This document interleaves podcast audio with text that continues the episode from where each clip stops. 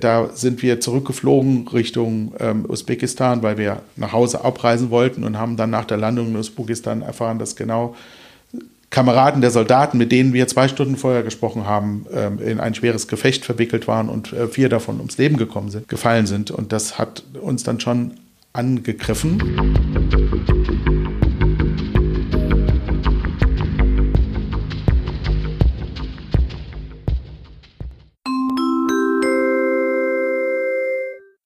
Endstation Berlin.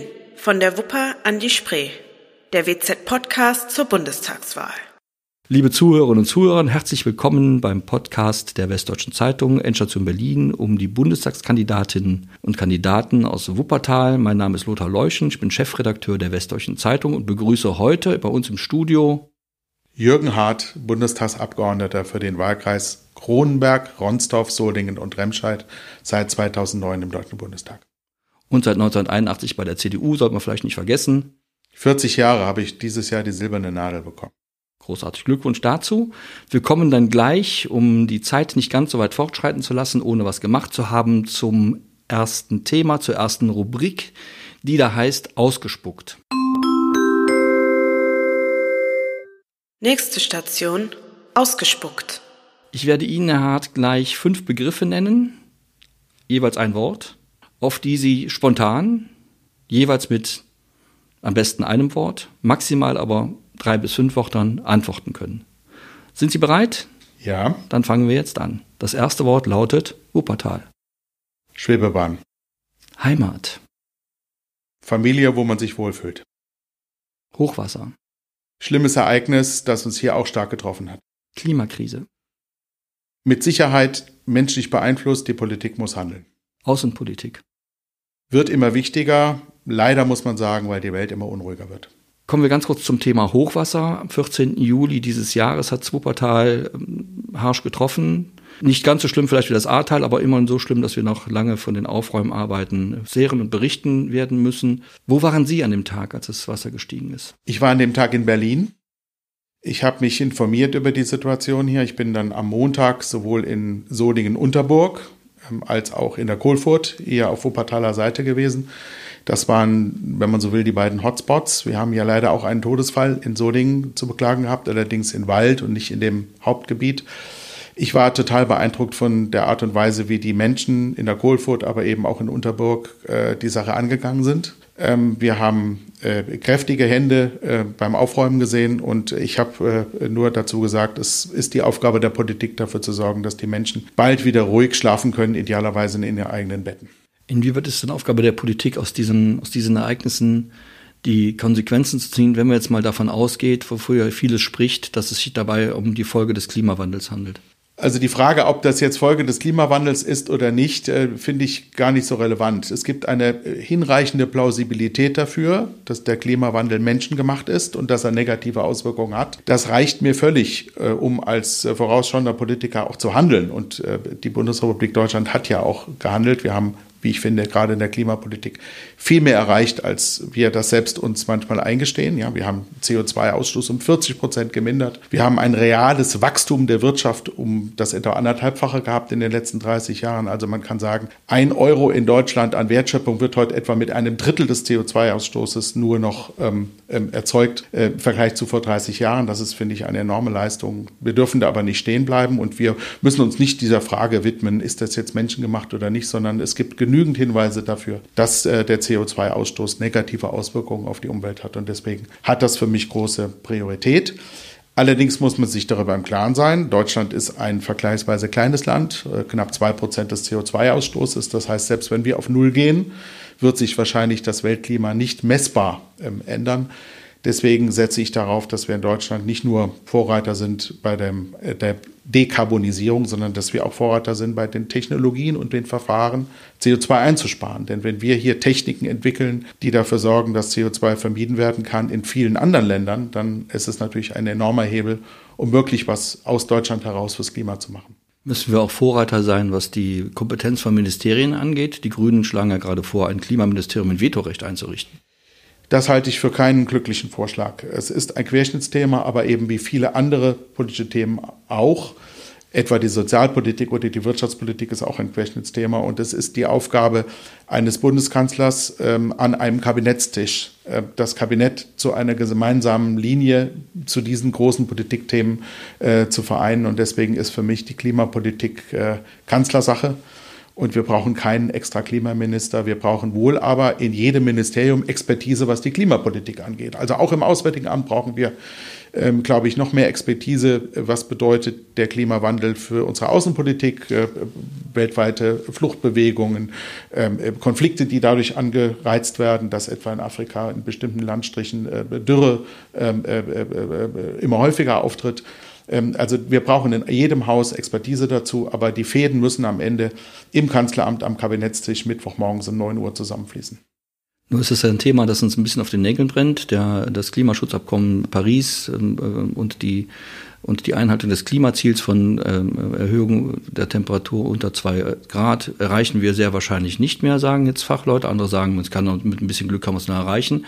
Auf jeden Fall aber mit ein bisschen Anstrengung. Ähm, inwieweit glauben Sie denn, dass man für, die, für das Erreichen solcher Ziele den äh, sagen wir, ausgetretene Pfade verlassen muss? Wie, wie, wie weit müssen wir uns in, als Wohlstandsgesellschaft, die wir sind, anders ein, aufstellen, anders einstellen, um mal klar zu sagen, worauf müssen wir eigentlich verzichten, Ihrer Meinung nach? Oder müssen wir gar nicht verzichten, sondern einfach nur mit auf, dem, auf unsere Technik vertrauen, dass wir die Dinge, die wir heute tun, auch noch klimafreundlicher tun können, als wir sie bisher schon tun. Ich glaube, wir müssen umdenken, jeder Einzelne für sich. Ähm, also wenn jeder äh, Häuslebesitzer in Deutschland oder jeder, der äh, zum Beispiel Mietwohnungen vermietet, äh, prüft, was er durch Modernisierung der Heizungsanlage, durch Modernisierung der, der Wärmedämmung etwa ähm, an der Energie einsparen kann, würden wir schon deutlich vorankommen. Ähm, das ist ja in der Vergangenheit auch geschehen und wird ja auch massiv subventioniert durch günstige Kredite oder gar Zuschüsse.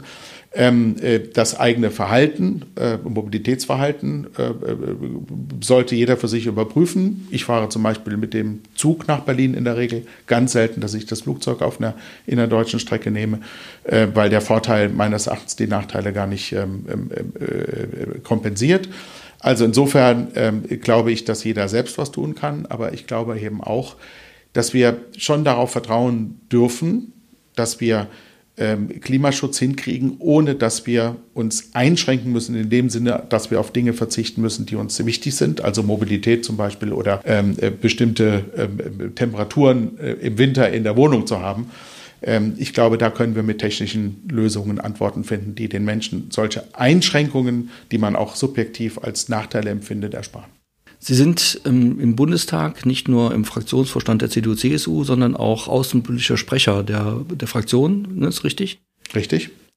Mithin reden wir bei Ihnen mit Ihnen natürlich auch über Außenpolitik, was ja Klimapolitik im Grunde auch ist, denn Sie haben ja gerade gesagt, selbstverständlich wird das Klima nicht allein in Deutschland gerettet, aber irgendwie müssen, müssen ja Impulse da mal von ausgehen und äh, da war Deutschland in den vergangenen Jahren, darf man vielleicht auch mal sagen, jetzt nicht die schlechteste Nation. Viele Dinge, die überhaupt heute funktionieren, sind ja auch in Deutschland mitentwickelt und erfunden worden. Solarenergie, entsinne ich mich dunkel, ähm, Windenergie waren wir auch mal Motor, sind wir leider heute nicht mehr. Provian hieß der, ja, das genau. große Modellprojekt. Ja, aber, den, aber, den, aber die Position haben wir leider aufgegeben. So Inwieweit glauben Sie, dass Deutschland auch in dieser Hinsicht, aber nicht nur da, in der Außenpolitik anders auftreten muss als bisher?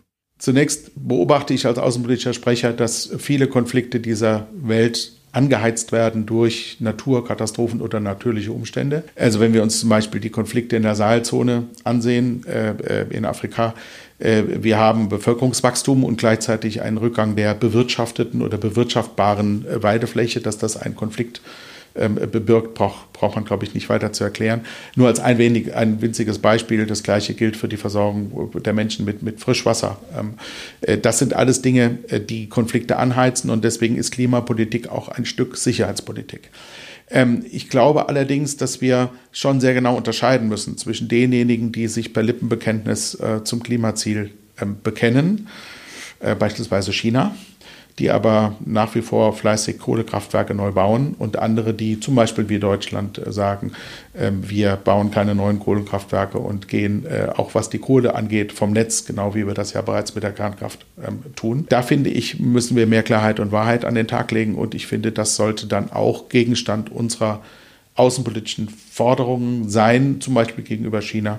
Ähm, ich halte es nicht für ausgeschlossen, dass wir eines Tages auch an den Punkt kommen, dass wir sagen, die äh, Art und Weise, wie ein Produkt, das in Deutschland oder Europa auf den Markt kommt, hergestellt wird, äh, nicht nur unter den sozialen Arbeitsbedingungen, sondern auch unter den Umweltbedingungen, ähm, äh, ist durchaus ein, ein entscheidender Faktor.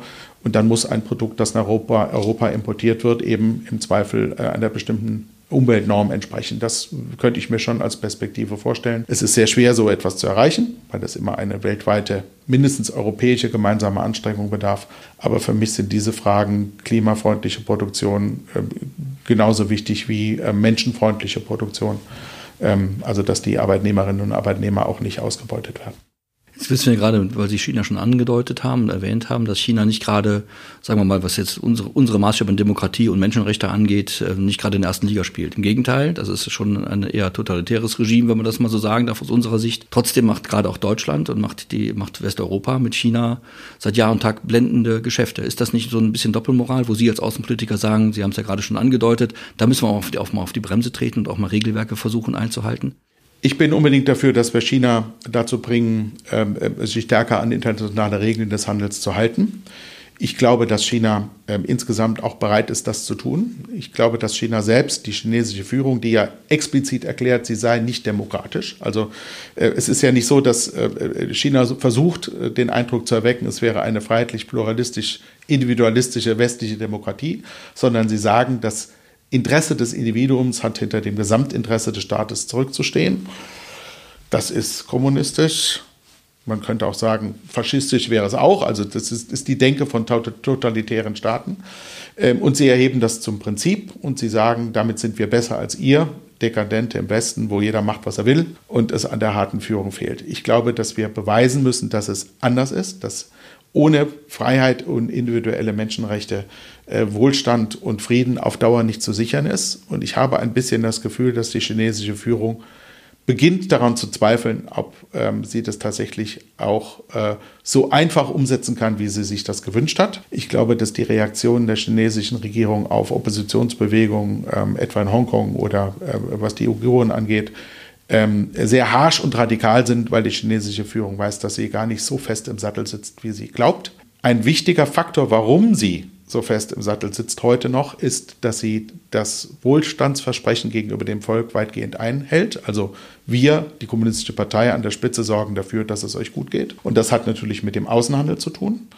Das will ich den Chinesen auch gar nicht nehmen, weil es mehr um die Menschen in China geht. Aber ich finde, wir sollten uns dessen mehr bewusst sein und wissen, dass die chinesische Regierung eine massive Einschränkung des Außenhandels, also des Handels Chinas mit der Welt, nicht riskieren kann und dass wir deswegen doch schon einen langen Hebel in der Hand haben und deswegen äh, auf diese Weise erreichen können, dass China sich ähm, an internationale Regeln stärker hält, als das bisher der Fall ist.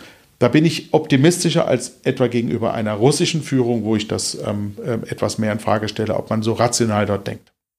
Sind Sie ja, ja Außenpolitiker für die CDU-CSU-Fraktion. Ähm, täuscht der Eindruck oder leiden Sie vielleicht auch darunter, dass Europa in der Weltpolitik im Grunde gar keine Rolle spielt.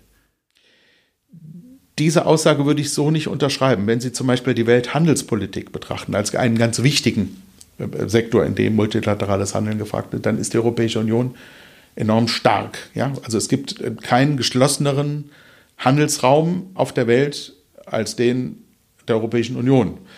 Wir sind mehr Vereinigte Staaten von Europa in Handelsfragen, als die USA Vereinigte Staaten von Amerika in Handelsfragen sind. Also ein Bereich, wo wir sehr stark sind, aber dann gibt es Bereiche, wo wir äh, keinesfalls eine Union sind, und das ist die Außen- und Sicherheitspolitik. Und das hat damit zu tun, dass bei den großen Weichenstellungen für die EU in den 50er Jahren eben dieses Außen- und Verteidigungselement bewusst ausgeklammert wurde, weil man sich darüber nicht einigen konnte. Konkret die französische Nationalversammlung hat damals gesagt, nein, wir wollen keine europäische Verteidigungsgemeinschaft. Und ähm, dann hat der damalige Kommissionspräsident Delors in den 70er Jahren überlegt, ähm, wie können, oder Anfang der 80er Jahre überlegt, wie können wir ähm, die Europäische Union weiter voranbringen. Und er hat gesagt, wir können nicht alles gleichzeitig tun.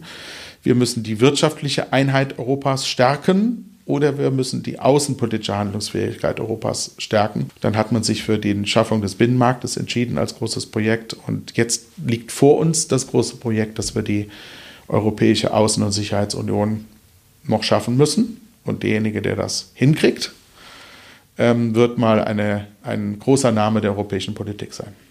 Dann drücken wir denjenigen mal die Daumen. Es wird der höchste Zeit, glaube ich, nach all den Jahren. Selbstverständlich. Ähm, ja, vielleicht, wenn Sie das dann machen, machen Sie es einfach. Ne? Nicht leichter als das. Ja, da habe ich mir jetzt gedacht, nach all den Jahren. Dann kommen wir jetzt zur nächsten Rubrik. Nächste Station, Junior Talk. Ja, vielen Dank, Herr Hart. Nachdem wir jetzt mal die Außenpolitik zumindest mal gestreift haben, kommen wir in der nächsten Rubrik, die wir für Sie vorbereitet haben, im Grunde ein bisschen zur Zukunft. Wir haben nämlich Wählerinnen und Wähler in Spee gefragt.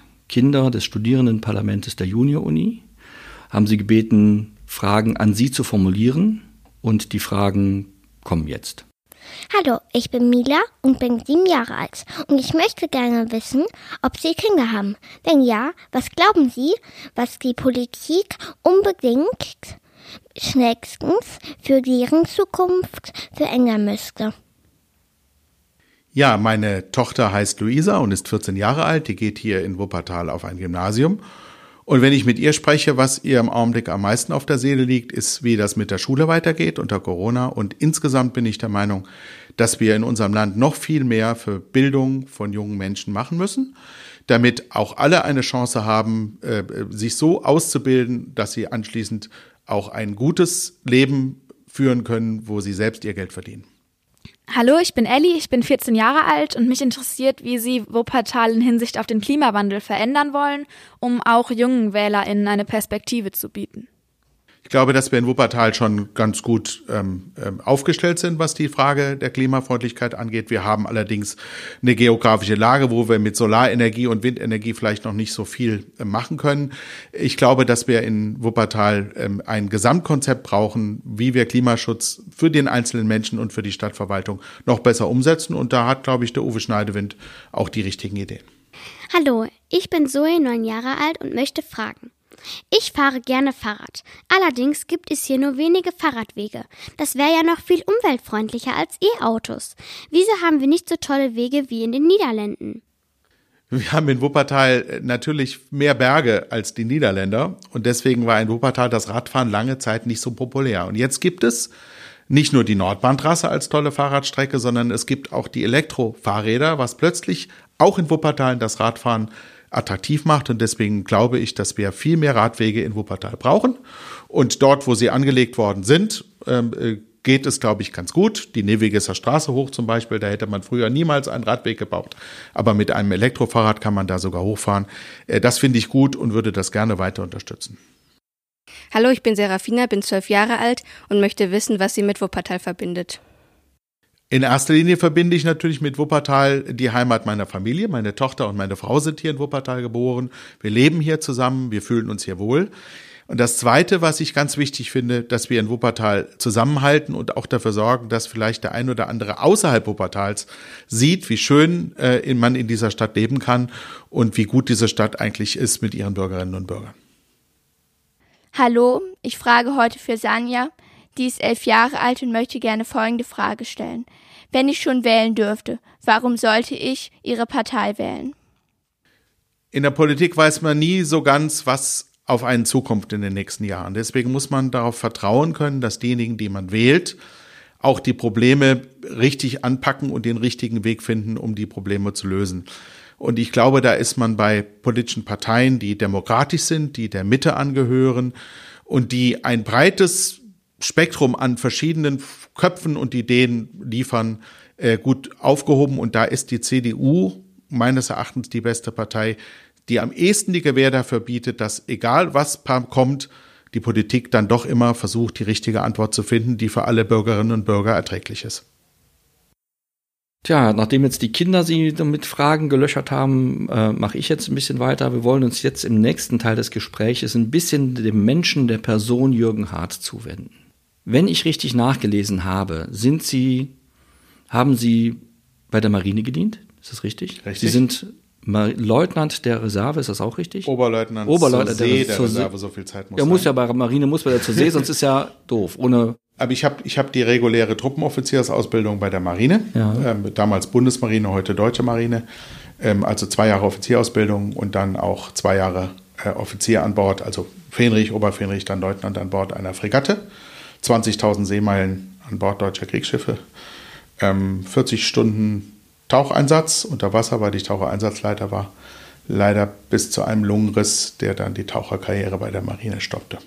Sie sind kein gebürtiger Wuppertaler, sondern woher ursprünglich? Ich bin geboren in Hofheim am Taunus, Klammer auf, weil da das Krankenhaus stand. Ähm, aufgewachsen bin ich in äh, Ruppertsheim, das gehört zu Kelkheim, und äh, in Eppstein im Taunus.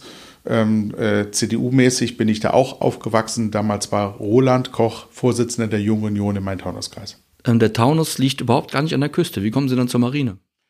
Ich habe als Oberstufenschüler für mich entschieden, wenn ich bei der Bundeswehr antreten muss, dann mache ich es lieber so, wie ich es will und nicht als Wehrpflichtiger mich irgendwo hinstecken zu lassen. Und da ich bereits zu diesem Zeitpunkt äh, Affinität zu Wasser hatte und äh, ähm, Hobbysegler war, gemeinsam mit einem Freund, der, dessen Vater einen kleinen Katamaran hatte, den wir uns dann immer ausleihen durften am Bodensee oder auch rumfahren durften mit diesem Boot am Haken hinten auf andere Seen, ähm, war mir die Nähe zur Marine äh, äh, wichtig. Und äh, das hat auch geklappt. Und ich habe dadurch auch eben vier Jahre an der Küste gelebt. Und das ist auch schön, ähm, äh, mal am Meer gelebt zu haben. Äh, äh, das äh, schätze ich bis heute. Ist ja beruhigend auch, ne? wenn man so die Wellen so sieht, immer das ja, da ja, nicht so viel. Die Nord- und Ostseewellen, wenn man an Bord einer Fregatte der Bundesmarine ist, sind manchmal auch etwas unangenehm. Ja? Also wir sind mal bei Helgoland in einen Sturm geraten. Äh, da haben wir bis Wilhelmshaven zurück äh, sechs Stunden gebraucht für eine Strecke, die das Butterschiff normalerweise in zwei Stunden oder so fährt und haben äh, einen sechsstelligen D-Mark-Betrag an Sachschaden an Bord des Schiffes gehabt, weil das ein Orkan war. Also man darf das nicht unterschätzen. Meist ist die See nicht blau, sondern grau, grün und gichtweiß.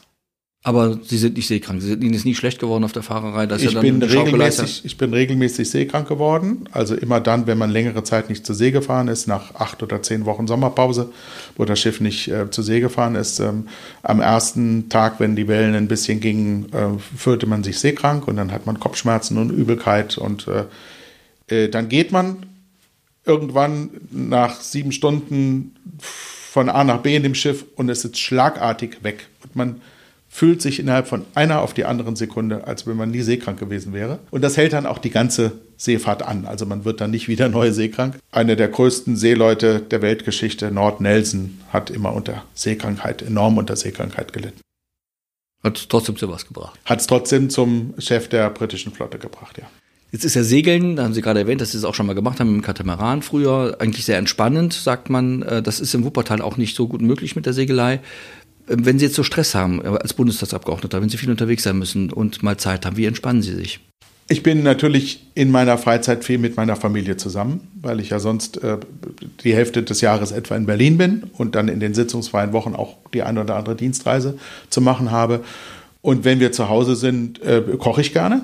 Das, also ich kaufe dann ein äh, äh und äh, hole mir das Fleisch vom guten Metzger hier in Wuppertal und ansonsten versorge ich mich aus den guten Supermärkten und dann koche ich was für die Familie. Und äh, wenn Gelegenheit besteht, ähm, äh, versuchen wir auch mal ein paar Tage lang irgendwo im Schwarzwald oder an der Küste oder in Holland, wie das ja üblicherweise hier bei uns der Fall ist in Nordrhein-Westfalen, ein, ein, paar Tage Urlaub zu machen. Das war natürlich in den letzten anderthalb Jahren etwas schwierig. Wenn Sie kochen, was ist so, was ist so Ihre Küche? Ist das mehr so bergisch, deutsch, deftig oder? Asiatisch? Sowohl als auch, also auf jeden Fall ähm, äh, stark italienisch beeindruckt. Ja, das ist auch, finde ich, die ursprüngliche Küche. Ist, die französische Küche kommt ja von der italienischen Küche her. Die Katharina Und der Taunus ist ja quasi hat an seine Eltern, hat dann ihre Eltern nach Florenz geschrieben, schickt mir Köche, die essen hier alle nur einen Kopf, einen Topf. Und dann hat sie am französischen Hof die italienische Küche populär gemacht und daraus ist die französische Hochküche entstanden. Also insofern glaube ich, dass die italienische Küche Maßstab schon gerade auch fürs Zuhause kochen ist, weil man vieles, was man in Italien gerne isst, auch gut zu Hause zubereiten kann, was ja mit der französischen Hochküche manchmal ein bisschen schwierig ist. Wenn Sie so kochen, stehen Sie wirklich da stundenlang so am, am Herd rum und machen also alles möglichen, alles möglichen Zirkus oder wie darf ich das verstehen?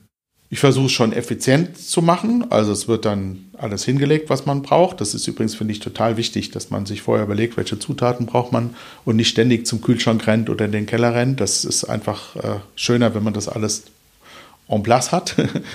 und äh, dann mache ich mir Musik an meist WDR 3, wenn ich das zugeben darf, ähm, klassische Musik. Darf man zugeben. Und äh, dann äh, äh, kann ich auch schon mal äh, anderthalb Stunden oder so in der Küche abtauchen. Aber ich finde immer, die Zeit des Aufwands zur Zubereitung eines Gerichtes muss in etwa der Zeit entsprechen, die die Menschen, die das hinterher essen, brauchen, um es zu essen. Also wenn ich für sechs Personen koche und es ist ein Dreigangmenü, dann darf das dann schon mal drei Stunden oder vier Stunden dauern. Aber wenn man für zwei Personen einen Gang kocht, äh, dann sollte man vielleicht nicht länger als 40 Minuten oder so dafür aufwenden, weil sonst finde ich, ist es ineffizient. Wenn Sie sagen, dass Kochen auch eine gute Anleitung für Politik und für Politiker ist, um Dinge vorzubereiten, um Dinge zu erreichen? Man muss planmäßig vorgehen, aber man hat trotzdem Spielräume für Kreativität. Insofern ist es schon ein bisschen, bisschen ähnlich der Politik.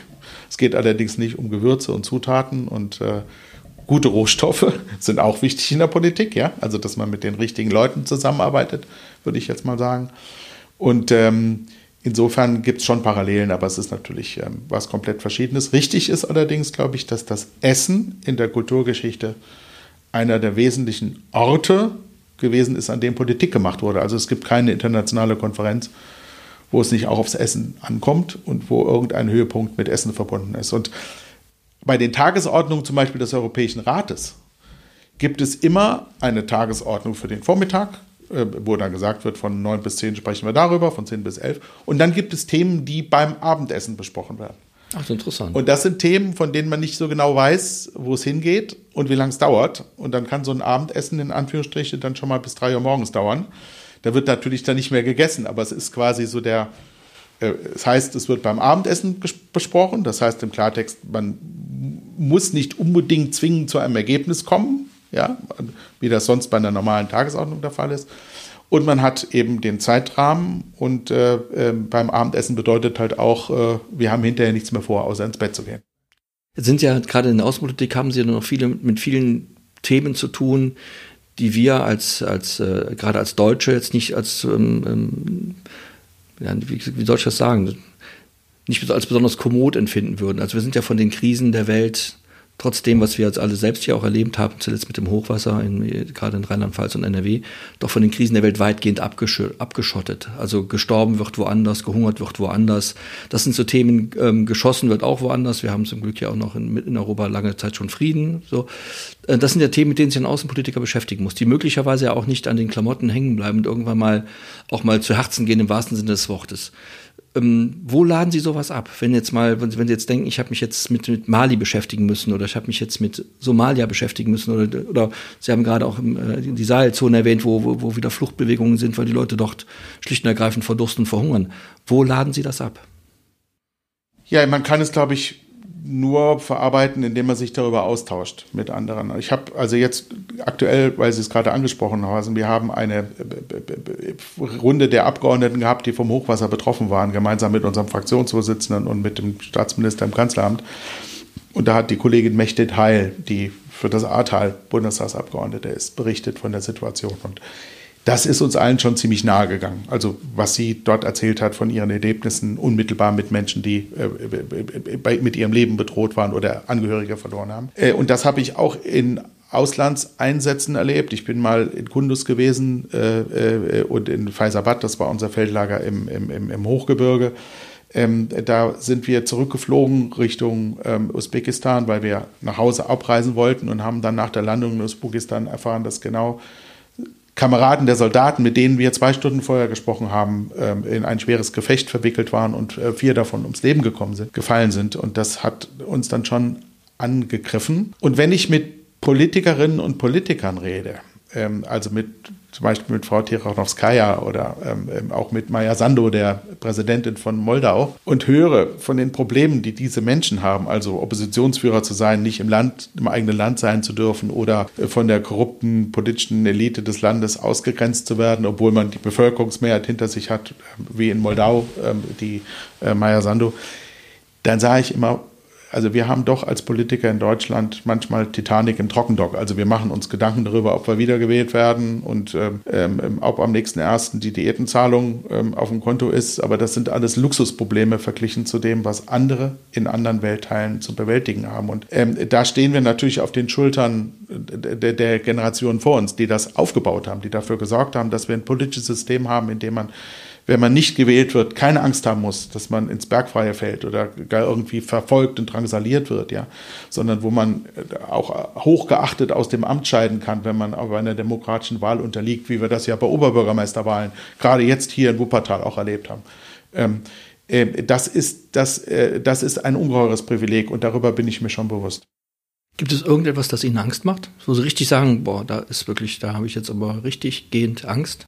Ich habe schon Angst, dass wir ähm, diese freiheitlich-demokratische Gesellschaftsordnung, also dieser Pluralismus, dass man unterschiedlicher Meinung sein kann und trotzdem auf friedliche Weise ähm, gleichberechtigt zu politischen Entscheidungen kommt. So wie bei der Bundestagswahl ja politische Parteien mit unterschiedlichen Positionen antreten und dann äh, die Gewichte verteilt werden dass das ähm, ähm, ein Stück weit ins Hintertreffen gerät angesichts der Faszination, die der ein oder andere Diktator auf der Welt entfaltet. Also das Lächeln des chinesischen Präsidenten, ähm, äh, wo doch der ein oder andere drauf reinfällt. Oder wenn ich mit dem einen oder anderen Bürger rede, der sagt, wir sind zu streng mit Putin, mit dem russischen Präsidenten, da stelle ich mir dann die Frage, äh, wisst ihr eigentlich, wen ihr da bewundert und gut findet? Auch Trump-Anhänger in Amerika oder auch in Deutschland, wo ich sage, wie kommt ihr auf die Idee, dass das der bessere, bessere Politikertyp sei? Da macht mir ein bisschen Angst, dass uns die Fähigkeit verloren geht, äh, Schein und Sein zu unterscheiden. Also diese, diese martial, diese manchmal starke, hemdsärmliche, martiale Auftretensform mit der Faust auf den Tisch zu. Das muss doch mal einer sagen, wo es lang geht. Viele Menschen haben das Bedürfnis. Ich sage, in der Demokratie ist es gut, wenn es keinen gibt, der sagt, wo es lang geht, sondern wenn das Ergebnis, was wir machen, herauskommt aus einem Dialog der verantwortlichen politischen Kräfte. Und äh, man vorher derjenige, der reingeht ins Gespräch, vielleicht noch nicht weiß, was seine Position am Ende sein wird, wenn der Konsens gefunden wird. Wie der Konsens überhaupt, der Kompromiss auch total wichtig ist in, in der demokratischen Gesellschaft. Der stellt zwar jetzt keinen so richtig zufrieden, so ein Kompromiss, aber ist letztlich das beste Ergebnis. Und da habe ich ein bisschen Sorge, dass wir das Gespür dafür verlieren, dass das eigentlich ähm, das dem Menschen am ehesten entsprechende politische System ist und nicht dieses, ähm, äh, wir haben den starken Mann an der Spitze, äh, egal wer jetzt heißt, Xi oder Putin oder auch von mir aus ähm, Orban oder Kaczynski.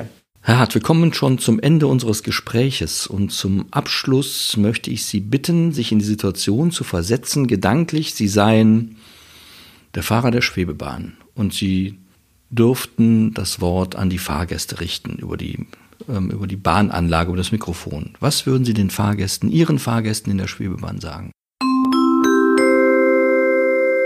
Mein Name ist Jürgen Hart. Ich bin Ihr Fahrer, der Sie nun sicher mit der Schwebebahn, dem sichersten Verkehrsmittel der Welt, über die Wupper bewegt. Ich wünsche Ihnen, dass Sie einige Minuten diese Fahrt genießen, um gestärkt in den Tag zu starten und sich da, das zu erreichen, was Sie sich heute vorgenommen haben. Ja, vielen Dank für das Gespräch. Dies ist ein Podcast der WZ.